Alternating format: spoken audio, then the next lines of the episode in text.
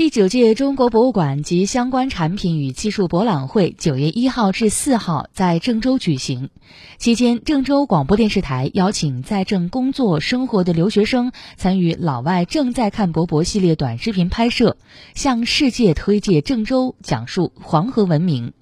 本次拍摄活动共邀请来自美国、塔吉克斯坦、巴基斯坦、坦桑尼亚等多个国家的老师、留学生，先后走进郑州博物馆新馆、郑州商城遗址博物馆、郑州大河村遗址博物馆、古型汉代冶铁遗址博物馆、郑州大象陶瓷博物馆等五个博物馆和和平等街非遗街区，感受郑州厚重的历史文化。在九月一号至四号博博会期间，邀请这些外国人走进博博会，以文物为媒介，向世界展示中国文化。活动共计拍摄十条短视频，并翻译成英语、土耳其语、